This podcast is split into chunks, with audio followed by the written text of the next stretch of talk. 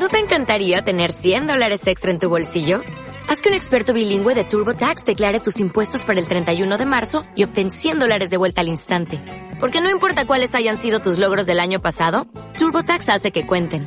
Obtén 100 dólares de vuelta y tus impuestos con 100% de precisión. Solo con Intuit TurboTax. Debes declarar para el 31 de marzo. Crédito solo aplicable al costo de la presentación federal con TurboTax Full Service. Oferta sujeta a cambios o cancelación en cualquier momento. Lánzame a los lobos y volveré como el líder de la manada. Anónimo.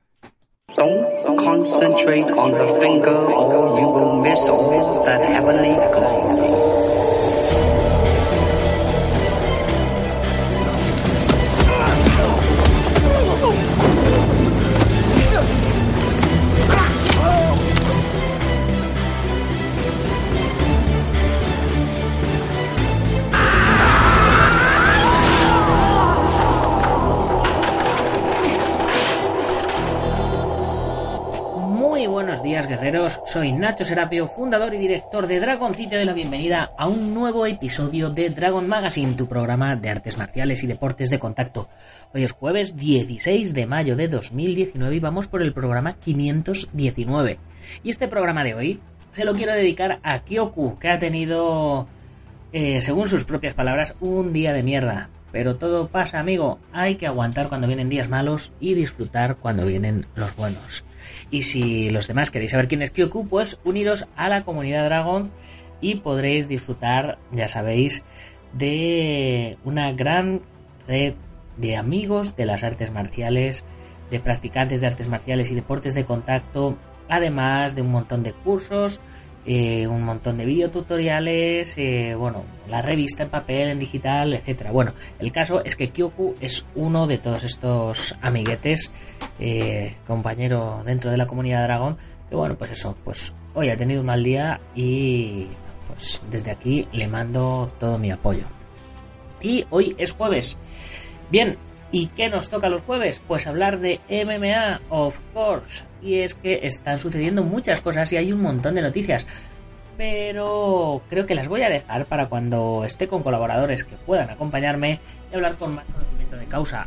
O para los lunes, que es el día de las noticias. Hoy me, gustaría hablar de, de la transición de, de las artes marciales tradicionales a las artes marciales mixtas o del jiu-jitsu brasileño a las artes marciales mixtas. Eh, es lo mismo. Podemos decir que si sabemos jiu-jitsu sabemos MMA. ¿Qué tal nos defenderíamos en una jaula? Eh, ¿Es saber suelo, es saber MMA? Es la, es la pregunta. Bueno, pues de todo ello hablaremos en un momento.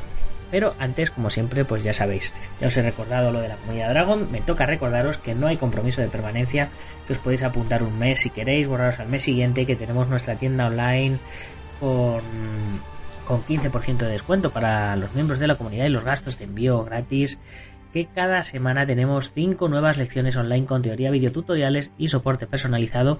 Hoy a las 8 y 8 de la mañana, por ejemplo, hemos tenido un entrenamiento en directo. En esta ocasión he estado explicando cómo son los ejercicios que expliqué ayer en el podcast. Y además, eh, por cierto, para los que os seáis habituales a la web, supongo que, que os estaréis dando cuenta que le estoy haciendo un restyling estoy cambiando cositas, estoy cambiando secciones, creo que está quedando todo mucho más bonito, pero si hay algo que, veáis que está mal, que no cuadra, pues por favor mandarme un mail o escribirme algún mensajito y decirme, oye Nacho, he visto un fallo aquí o he visto un fallo allí y yo si puedo y sé, pues lo iré, lo iré corrigiendo, ¿vale? Ante todo y anticipadamente, muchas gracias. Y una vez hecha la introducción que hace económicamente sostenible todo esto, vamos con nuestro contenido de hoy.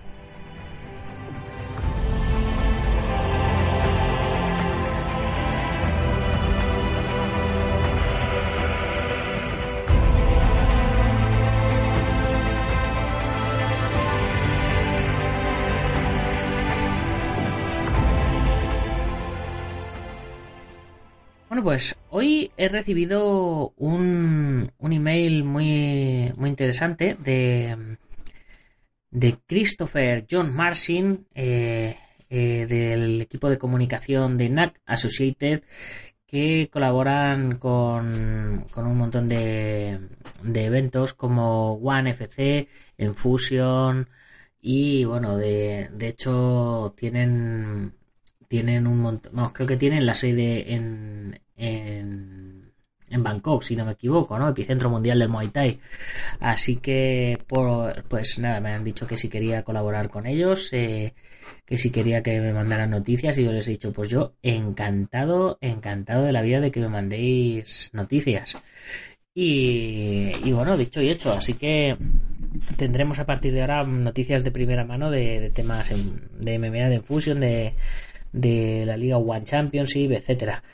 y por ejemplo, eh, os puedo decir que este fin de semana que viene, si no, si no me equivoco, el bueno, este fin de semana que viene, no, mañana o el, o el viernes, si, esto lo estáis oyendo el viernes, porque lo estoy sacando el, jueves muy tarde, eh, hay un evento en Singapur que se llama eh, de One Championship que se llama Enter the Dragon y, el look es muy amarillo y negro, o sea que es un claro homenaje al 45 eh, aniversario de la peli de Operación Dragón de Bruce Lee, que en inglés es Enter the Dragon, que por cierto, este jueves 23 eh, se va a hacer el restreno, acordaros, en más de 60 salas en toda España, eh, por cortesía de la plataforma Screenly.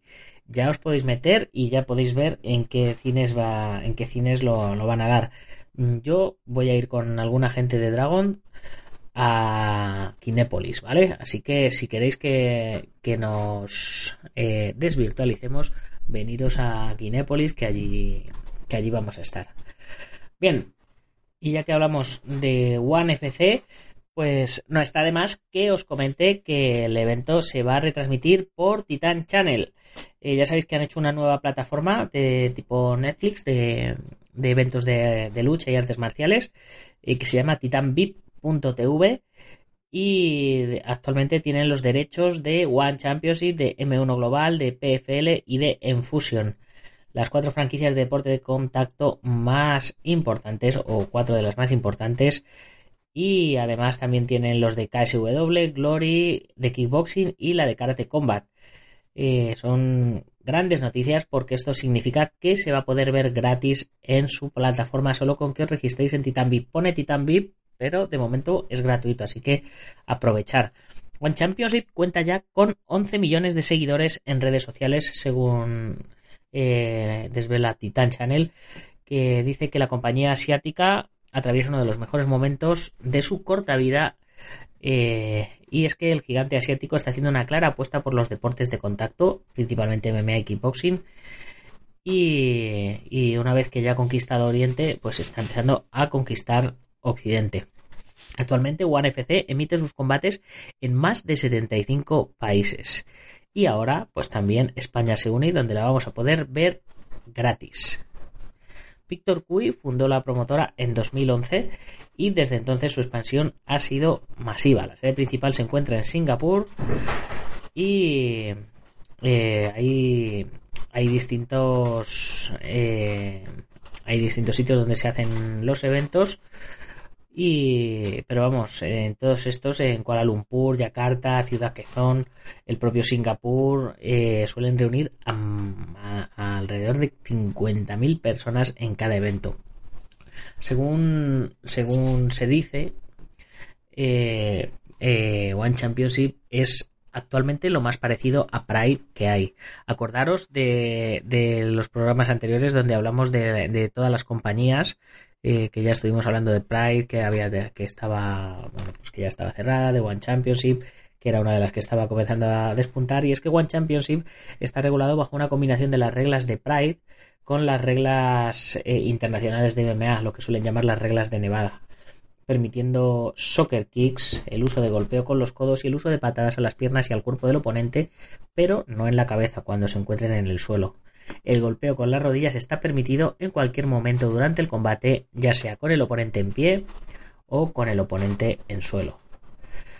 Y bueno, pues eh, ahora nos toca hablar de, de algunos nombres que, que tenemos dentro de esta liga nombres antiguos, nombres históricos, han sido Bob Sapp, Rolles Grace, Tim Stilvia, Andrei Arlovsky, Viviano Fernández o Melvin Manhoef. Pero eh, actualmente tenemos también un montón de, nombres importantes como Demetrius Johnson, Eddie Álvarez, Víctor Belfort o Sage Norwood, el conocido Sage Norwood que peleó en UFC 200 contra Wasabi, que ha firmado contrato con One y, y bueno, pues eh, mañana viernes eh, va a debutar precisamente en el evento Enter the Dragon de, de, One Championship. Así que no os lo perdáis. Y bueno, vamos a hablar del tema del tema que nos ocupaba, ¿no? Eh, si, si sabemos grappling, sabemos MMA, si sabemos, si hemos aprendido trabajo de suelo, sabemos MMA. Bien, eh, yo cuando, cuando vi que, que, bueno, pues cuando vi, cuando las MMA no eran MMA y eran valetudo, eh, cuando empezó el UFC hace más de 20 años, eh, dieron, dieron un ostión a todos los que se pensaban que eran invencibles, imbatibles y demás, y, y todo el mundo tuvo que ponerse las pilas y tuvo que, que aprender suelo yo en cuanto empecé a ver un poco de aquello me, puse las pilas, por supuesto, y empecé a, trabajar grappling, empecé a trabajar suelo, incluso competí en, en grappling en Estados Unidos en, en alguna ocasión y hice, hice, combates combinados también de trabajo en pie, de pelea en pie y pelea en suelo. no llegaban a ser MMA, pero, pero bueno, hice, hice mis pinitos, ¿no? Y, y todavía hay gente a día de hoy que, cree que simplemente añadiendo el, suelo ya saben, ya saben MMA o ya saben UFC, ¿no? Y lo cierto es que gran parte del crecimiento del jiu-jitsu brasileño en los últimos 20 años, gran parte o el, o, el 100%, se le pueden atribuir a las victorias de Roy Gracie en los primeros UFCs. Hace años eh, veíamos veíamos peleas eh, en UFC y, no entendíamos eh, qué, estaba pasando, no entendíamos por qué, por ese tío le, tiraba al suelo y le, y le ganaba, ¿no? Y es que eh, las MMA son, son muy diferentes a las artes marciales tradicionales.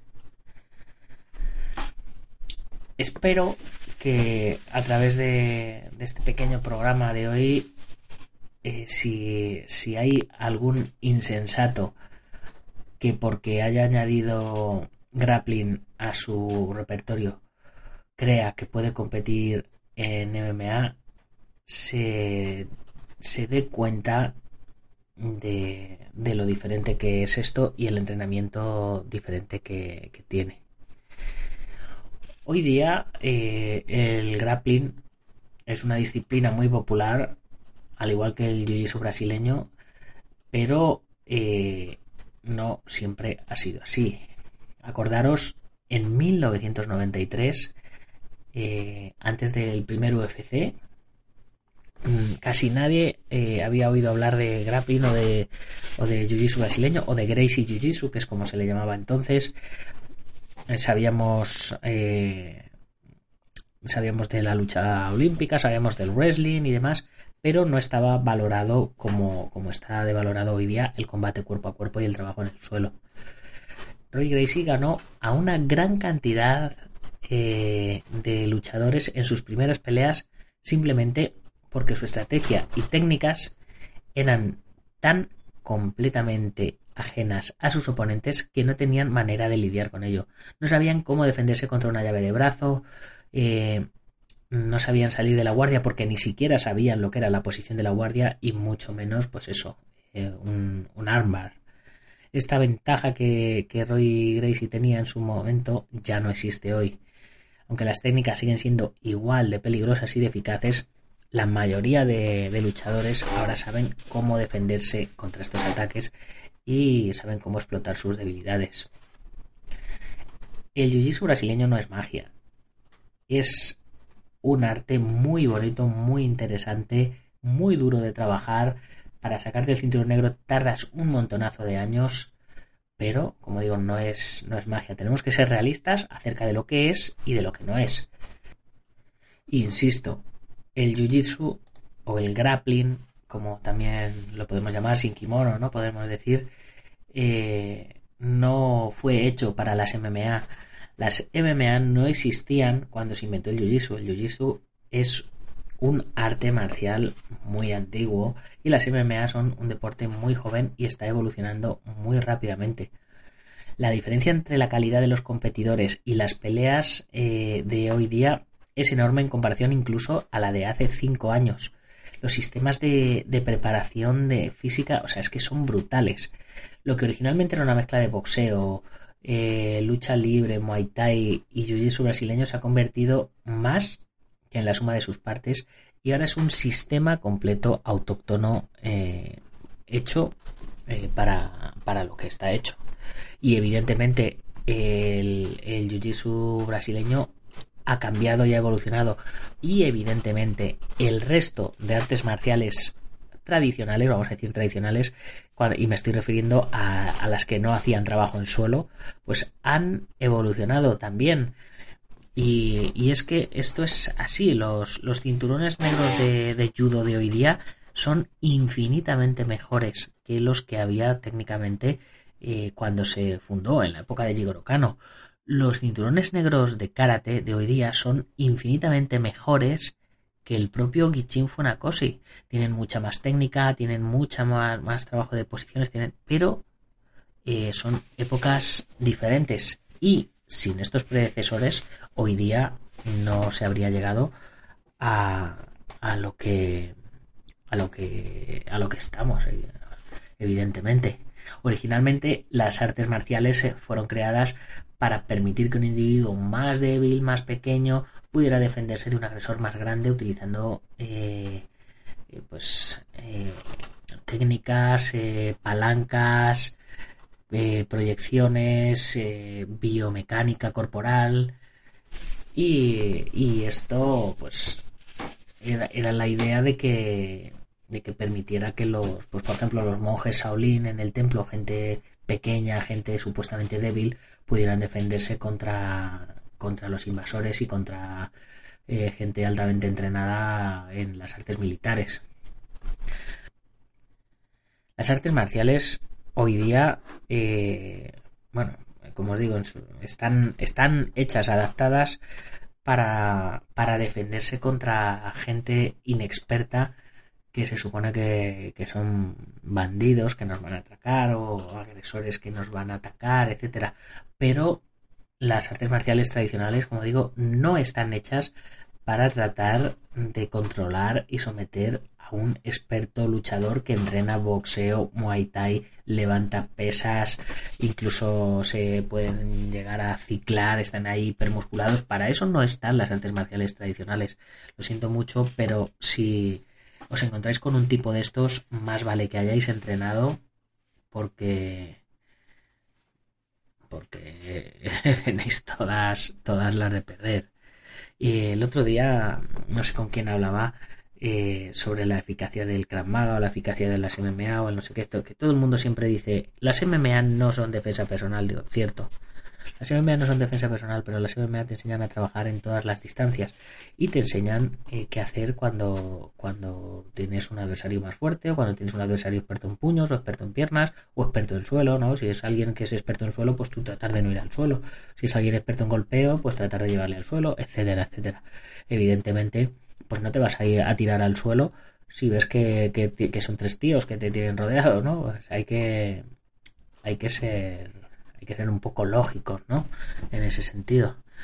Y, lo cierto es que un luchador de, de, artes marciales mixtas está acostumbrado a que le golpeen y a seguir trabajando y reaccionando. Y una persona que practica dos o tres semanas su, su horita de defensa personal o, sus catas y demás, pues no está acostumbrada a eso. Entonces es muy posible que aunque sea muy bueno técnicamente, en el momento que le den una hostia en la cara, se, se le descuadre. Como decía Mike Tyson, todo el mundo tiene un plan hasta que le meten la primera hostia, ¿no? Entonces hay que, hay que pensar un poco en, en ese sentido. Eh, Rorion Gracie, por ejemplo, utilizaba para promocionar la estadística de que el 90% de las peleas terminaban en el suelo. Dice, eso puede ser cierto, pero tengo noticias para usted, decía. El 100% de las peleas se inician de pie, y si nunca te han dado una hostia en la cara, no tienes nada que hacer en MMA. El difunto Carlos Gracie, Carlson Gracie decía, golpea un cinturón negro en la cara, se convierte en un cinturón marrón, golpéalo de nuevo, se convierte en púrpura. Aunque no estoy de acuerdo completamente con su eh, expresión, lo cierto es que parte de razón tiene. Por ejemplo, un, eh, un campeón olímpico de atletismo que tenga un uñero o que eh, haya pisado una chincheta o cualquier cosa así, ya no va a conseguir la misma media. Es decir, que todos los factores influyen y el hecho de ir recibiendo castigo pues también, también influye. En el jiu-jitsu brasileño, por ejemplo, el 60 al 70% de la, de la contracción se lleva a cabo en la guardia, por lo que la gente de jiu-jitsu naturalmente se convierte en buenos en el trabajo en esta posición. Hay dos razones eh, por las que la guardia no es buena para la lucha en MMA. En primer lugar, las MMA eh, usan poco tiempo la guardia porque eh, dedicar la mayor parte del tiempo al entrenamiento para esta posición es contraproducente. En las academias de Jiu-Jitsu son capaces de paralizar, buscar agarres y esperar a que se salga de la sumisión o buscar aperturas. Pero en las MMA eh, pues se lían a hostias y si no el, juez os levanta para que el público vea un poquito más de acción. En segundo lugar, la guardia no es tan eficaz en MMA. Una cosa es tratar de barrer a un compañero de entrenamiento mientras que los dos eh, lleváis kimono y sois amigos y otra es completamente diferente tratar de hacerlo con alguien que está sudando, que está resbaladizo y que encima te está inflando a hostias. La jaula también puede neutralizar la guardia y restringir la capacidad de moverte para mover tus caderas para sumisiones y, derribos.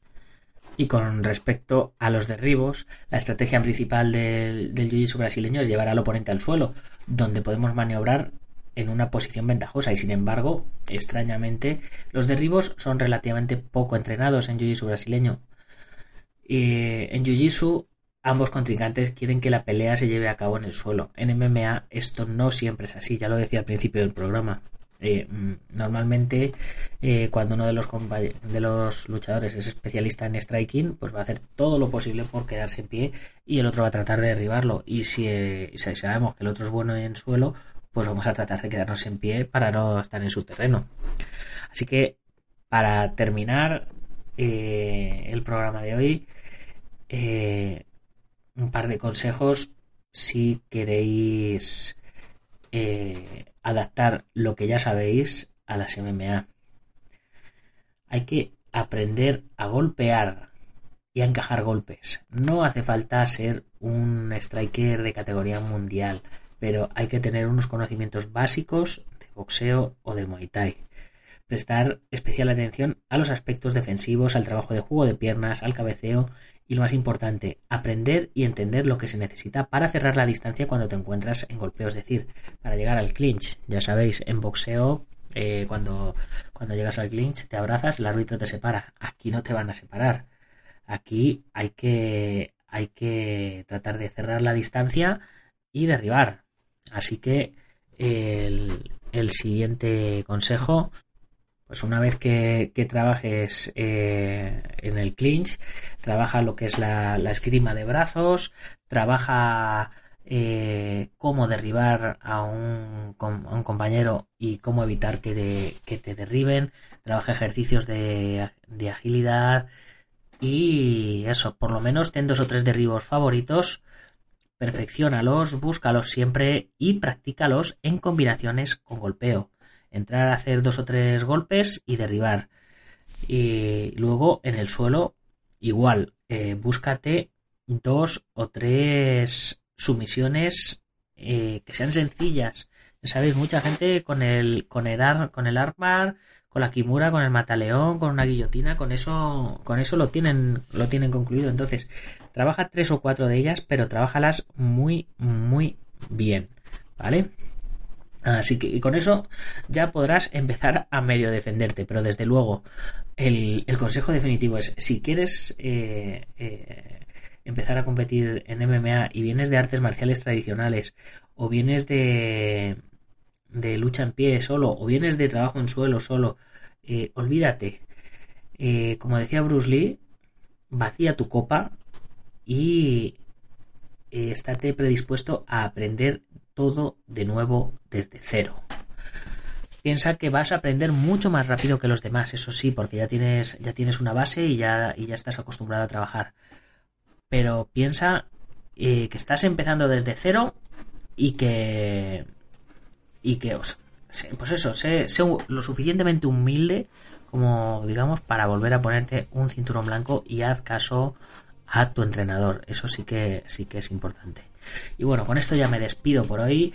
No te olvides de que Dragon.es tenemos un montón de material para entrenamiento. Eh, tenemos kimonos de jiu brasileño si quieres trabajar suelo. Tenemos ropa de Muay Thai, ropa de kickboxing, ropa de MMA, protecciones, eh, lo que quieras. Pásate por Dragon.es barra tienda y ahí le echas un vistazo. Y si eres miembro de la comunidad Dragon, además 15% de descuento, gastos de envío, la revista en papel, en digital, etcétera.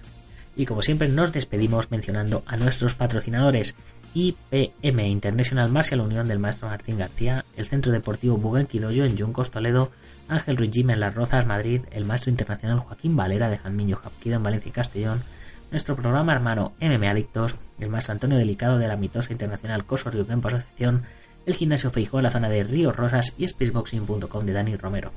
Ya sabes, para comprar la revista a través de la web, suscríbete, compra números atrasados o únete a la comunidad Dragon, que es lo que yo más te recomiendo. Si te interesa solo la revista, es tan fácil como dragon.es barra revista. Y para terminar, ya sabes, si te ha gustado el programa, compártelo con tus amigos, si no con tus enemigos, pero compártelo, ponnos una buena valoración de 5 estrellas en iTunes, un like en iBox y vuestros comentarios que ya sabéis que día a día me ayudan a mejorar, a posicionar mejor y a que más oyentes nos conozcan. Y si eres de los que nos oyes en Sport Direct Radio, en la 94.3 de la FM, en Málaga y toda la Costa del Sol, ya sabes, que corra la voz para que todo el mundo se entere de que hay un programa de artes marciales y deportes de contacto en vuestra emisora deportiva favorita. Y así más, hasta mañana guerreros. Gámbaru.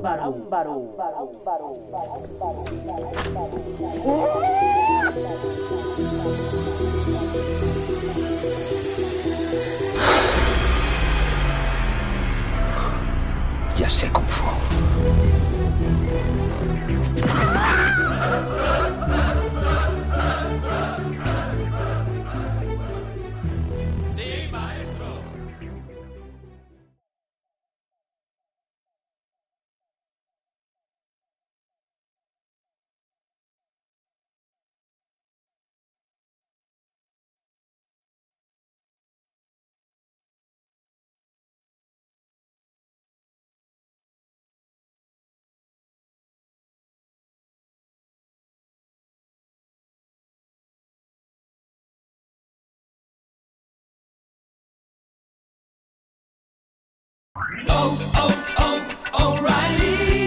¿Necesitas ayuda? En O'Reilly Auto Parts te ayudamos. ¿Necesitas algún consejo? Te aconsejamos. Nuestros profesionales en autopartes están siempre disponibles para ayudarte a encontrar lo que necesites. Excelente servicio al cliente es solo una de las ventajas que ofrece O'Reilly Auto Parts. Los profesionales en autopartes. oh, oh, O'Reilly.